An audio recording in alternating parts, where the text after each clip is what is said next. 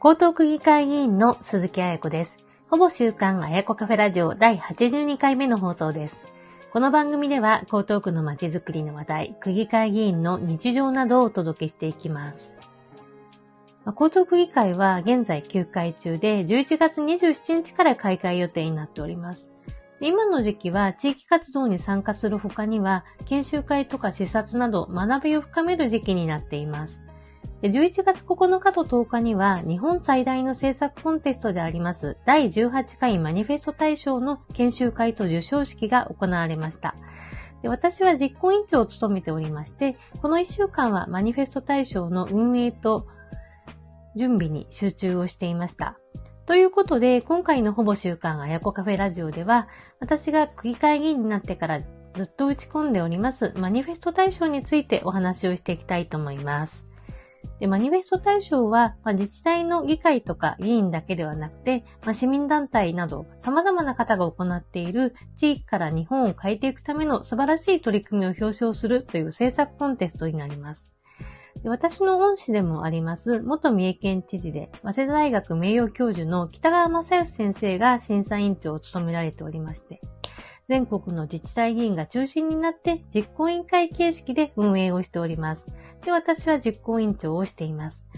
で、議員や議会については、まあ、なかなか良いことが報道されるっていうのは少なくて、まあ、不祥事とかスキャンダルを追求するものばかりが報道で取り上げられるという傾向にあるんですけれども、私は地方議会や議員の良い取り組みにもっとスポットライトを当てて、もっと前向きな政策議論ができる世の中を作っていきたいなと常々思っています。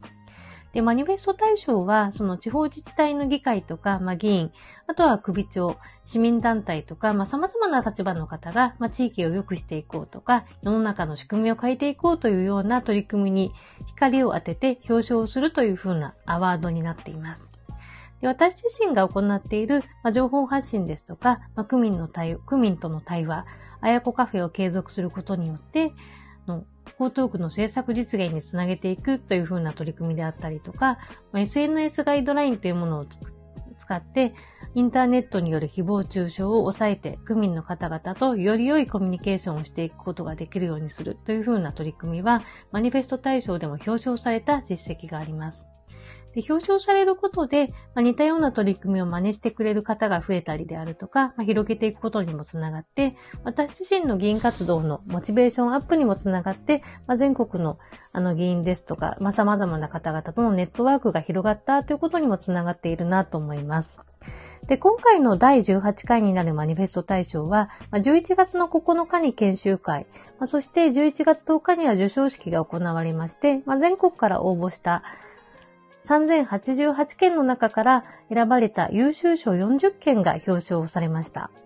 で、研修会は優秀賞を受賞した全国各地40団体の優れた取り組みをま3分間のプレゼンテーションで一挙に紹介をしていくという内容で、朝から夕方にかけて行われました。で今回の受賞事例は、ま、地方議会、議員、首長、市民団体や子どもたち、まあ、そして障害を持った当事者の方々など幅広く、まあ、多様性に富んだものだったなと思います。で質疑応答もとっても活発で、まあ、交流会も含めてすごく熱気に溢れていて、運営側としてもとても嬉しく感じました。で授賞式は7部門40団体の優秀賞と各部門の最優秀賞を表彰して、最優秀賞のプレゼン大会を行うというもので、私は大会の主催者挨拶ですとか、まプレゼン大会の司会などを担当して、ま全体の統括をやらせていただきました。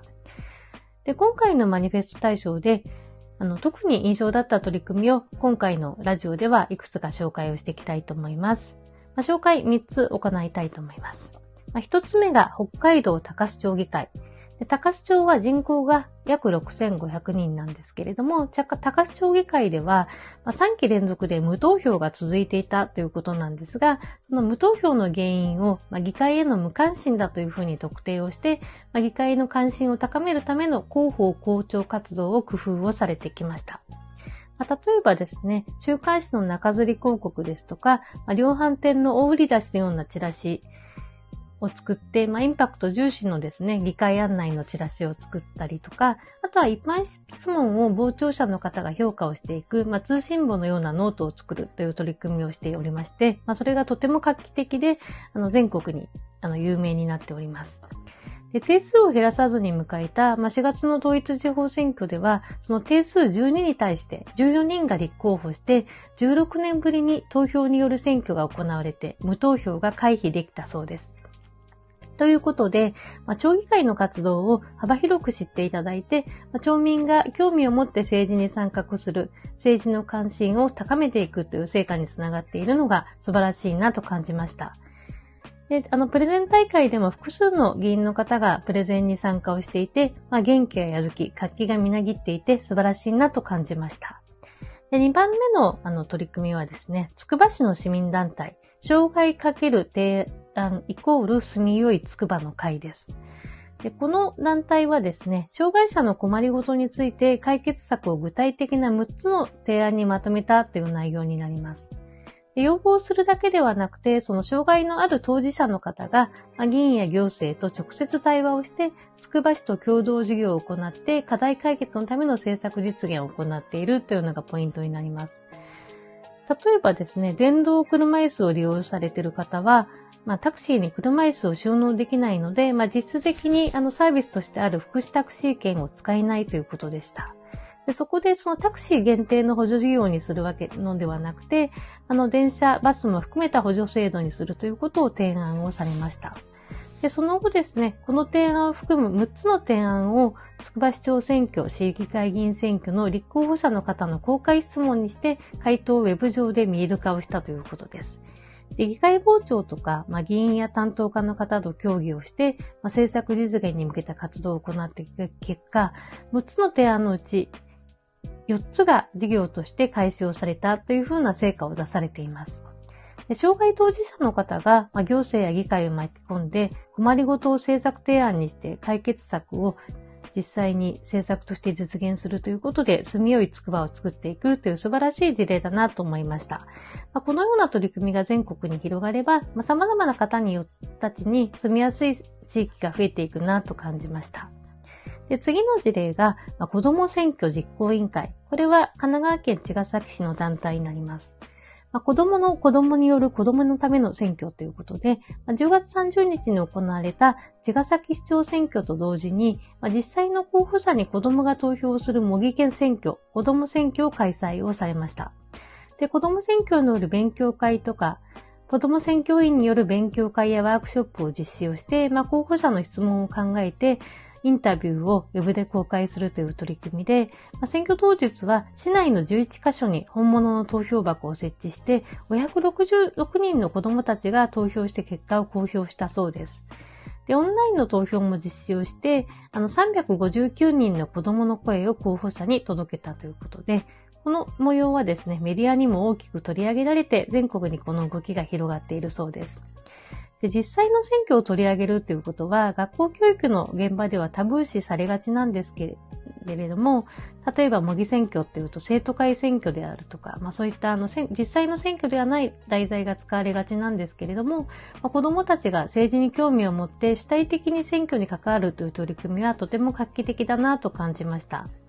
で授賞式では、そのボランティアとして関わっている大人の他に、子供選挙の活動に関わった子供たちが実際に受賞者コメントをして壇上に上がるという風なシーンがありました。まあ、誰かに任せるんじゃなくて、まあ、自分自身で考えることが大事だという風に、あの、お子さんが話していたんですけれども、まあ、子供真ん中社会、まあ、これを真の意味で実現をしていくためには、まあ、子供選挙のように、あの主体的に子供たちが取り組んでいくということが必要だなと感じました。で今回のマニフェスト大賞では、その元気な地方議会とか多様性ある市民団体、子供たちなど、受賞者の方々のあの裾野も広がって、新しい可能性というものも感じました。で私はあの実行委員長としてマニフェスト大賞を主催した立場なんですけれども、本当に嬉しく思いました。マニフェスト対象に関わった関係者の皆さんに本当に感謝をするとともに、まあ、良い取り組みをシェアして、切磋琢磨をして全国に広げていくという全盛競争を、というふうなムーブメントをもっと広げていきたいなと思いました。でマニフェスト対象のことですとか、世の中を良くするために頑張っている議員や議会もたくさんあるんだよということをね、この機会に知っていただきたいなと思います。ほぼ週刊あやこカフェラジオ第82回目の配信いかがでしたでしょうか？気に入ったらぜひ番組登録や高評価など応援をお願いいたします。江東区議会議員鈴木彩子でした。